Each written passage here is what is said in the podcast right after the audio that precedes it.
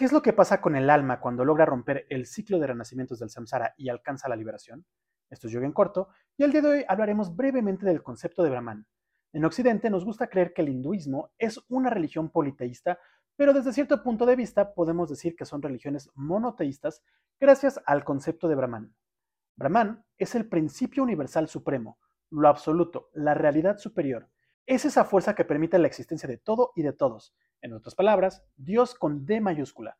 Pero a diferencia del Dios católico, Brahman es impersonal y no tiene forma, por lo que de él se desprenden tres dioses de la Trimurti, o Trinidad, y de ellos surgen los demás dioses, y al final todos los dioses son manifestaciones del mismo Brahman. Y respondiendo a la pregunta con la que inicié este video, cuando nuestra alma alcanza la liberación del samsara, se une a Brahman, descansando finalmente en la dicha de Dios.